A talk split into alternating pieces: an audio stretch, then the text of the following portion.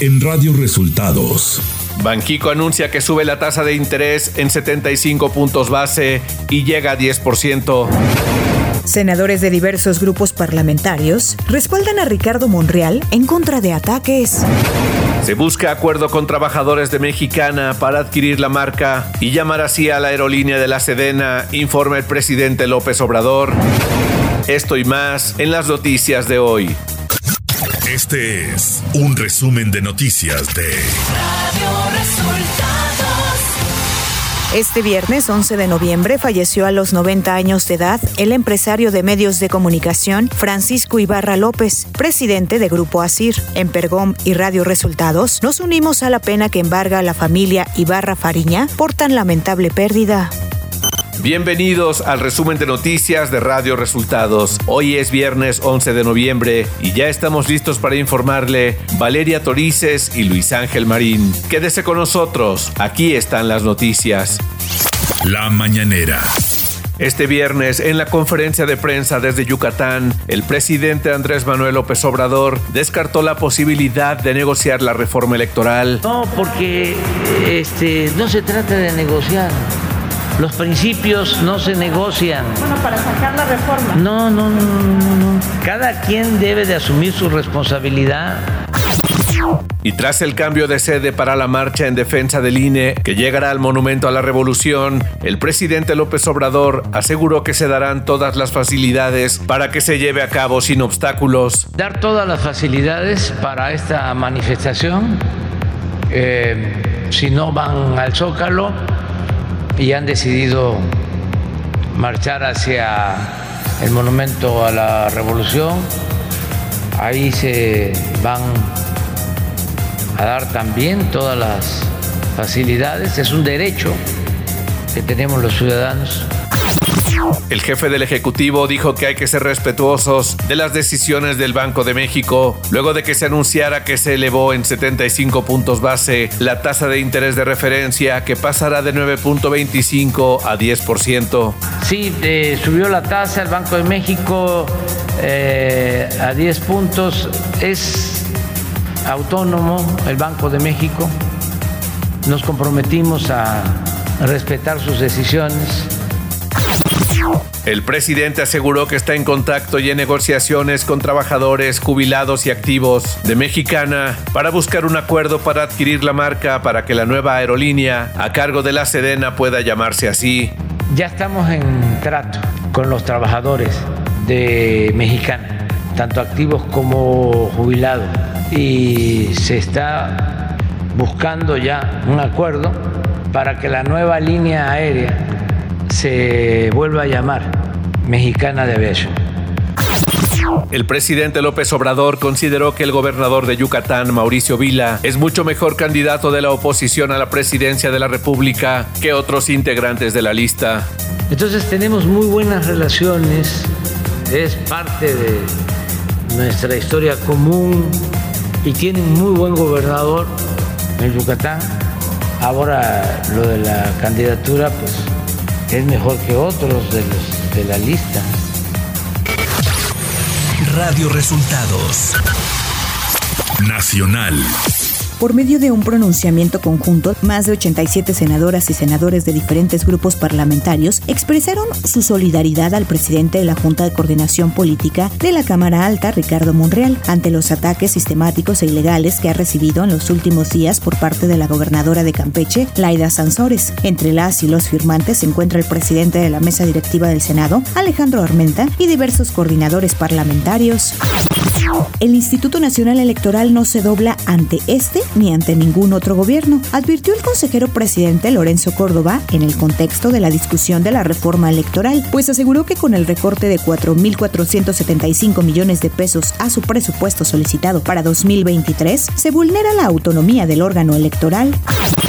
Luego de 262 reservas presentadas este jueves, que se sumaron a las 266 del miércoles, para un total de 528 procesadas, la mesa directiva de la Cámara de Diputados decretó un receso para este viernes y así continuar el debate y desahogar las 1.737 reservas pendientes del presupuesto de egresos de la Federación 2023. Durante el debate de casi 12 horas en San Lázaro destacaron las acusaciones, señalamientos y descalificaciones que se lanzaron diputados de Morena y sus partidos aliados, así como los de la oposición.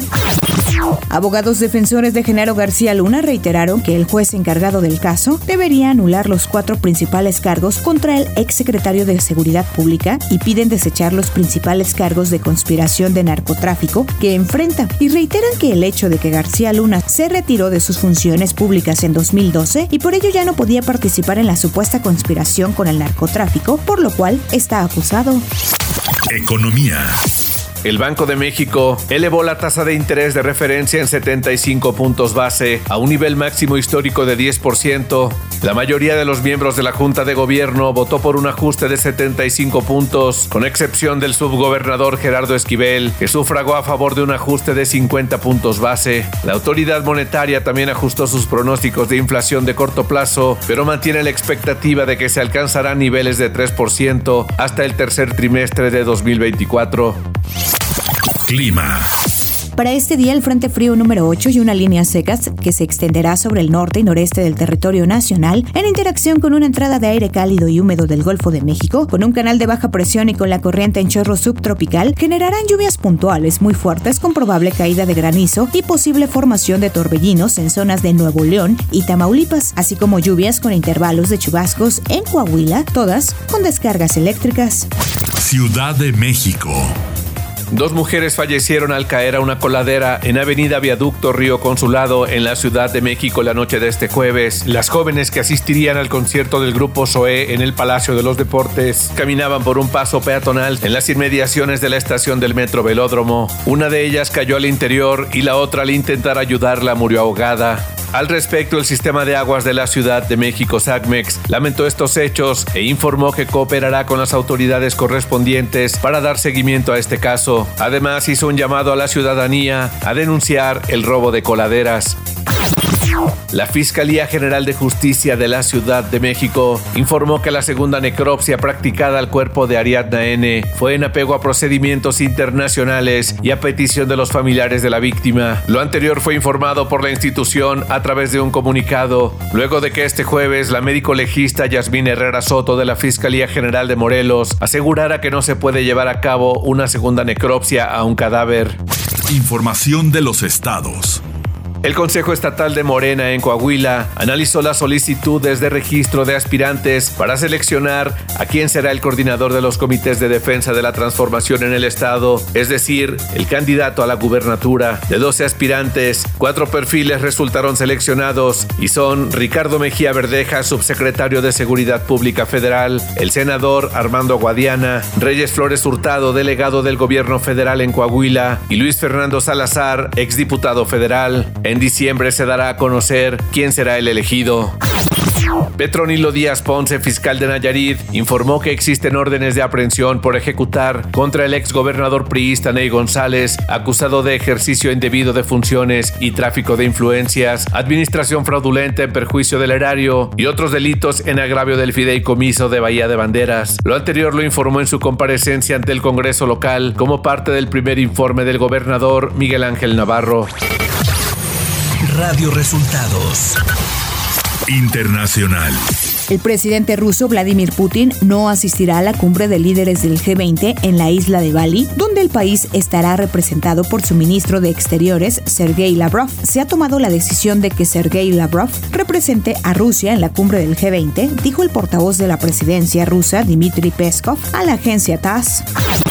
El Ministerio de Defensa ruso aseguró este viernes que la retirada de sus tropas en la parte este del río de Dnipro ha finalizado. Todo el personal de servicio ruso fue trasladado. Gerson habría sido la única ciudad importante que Rusia habría logrado ocupar en el curso de la guerra, pero este miércoles anunció que comenzaría la retirada de sus fuerzas de la ciudad ocupada. Los republicanos y los medios conservadores de Estados Unidos intensificaron este jueves sus críticas públicas contra el expresidente Donald Trump, diciendo que era hora de que sea parte del escenario y de que el partido siga adelante, tras el inesperado mal resultado en las elecciones de mitad de periodo. Donald Trump, quien planea anunciar una tercera candidatura a la Casa Blanca la próxima semana, mereció un duro mensaje de la vicegobernadora de Virginia, Winsome Earl, indicando que los votantes habían enviado un mensaje muy claro el martes de que ya es suficiente suficiente? En una reunión del Comité Permanente del Partido Comunista, el presidente Xi Jinping y los otros seis miembros del órgano más poderoso del país aprobaron reducir el periodo de cuarentena para los viajeros que entran a China de 10 a 8 días, 5 en centros de aislamiento estatales y 3 en casa. Durante este tiempo, los viajeros que lleguen al país deberán someterse a 6 test PCR y no podrán salir a la calle libremente, indicó el gobierno, pero en cambio, solo deberán presentar un test PCR negativo de COVID realizado en las 48 horas previas a embarcar un avión a China en vez de los dos actuales. Tecnología. Nintendo comenzará a desarrollar nuevos juegos para móviles en 2023 bajo su nuevo estudio Nintendo Systems, en el que trabajará con la empresa experta en el sector de los videojuegos y aplicaciones móviles Dina. Nintendo anunció en un comunicado que su nuevo estudio se conforma bajo la intención de potenciar la digitalización del negocio de Nintendo para reforzar la relación con los consumidores. Espectáculos. Disney Plus está desarrollando varios spin-offs de Black Panther y Wakanda Forever. Proximity Media, la compañía productora del director Ryan Coogler, está desarrollando varias series ambientadas en el reino africano de Wakanda. Por el momento, no hay más detalles, aunque previamente se habían reportado dos series, una centrada en el reino de Wakanda y la otra centrada en Okoye, el personaje de Danai Gurira. Deportes. Diego Coca fue elegido por Tigres de la Autónoma de Nuevo León para sustituir a Miguel Herrera el Piojo en el banquillo y el entrenador argentino ya tiene en mente una de las posiciones a reforzar. Se trata de Julián Quiñones para la delantera de los Tigres. El piloto mexicano Sergio Checo Pérez registró el mejor tiempo de la primera práctica del Gran Premio de Brasil de la Fórmula 1 en el circuito de Interlagos en Sao Paulo, seguido por Charles Leclerc y Max Verstappen. Y en la buena noticia de este día, el demonio de Tasmania regresa a Australia continental por primera vez en 3.000 años. Un grupo ecologista ha liberado 26 demonios de Tasmania en Australia continental a través de un proyecto que busca reintroducir este animal en una zona en la que habitó hace 3.000 años. Y hasta aquí las noticias en el resumen de Radio Resultados. Hemos informado para ustedes Valeria Torices y Luis Ángel Marín. Que tengan un excelente fin de semana.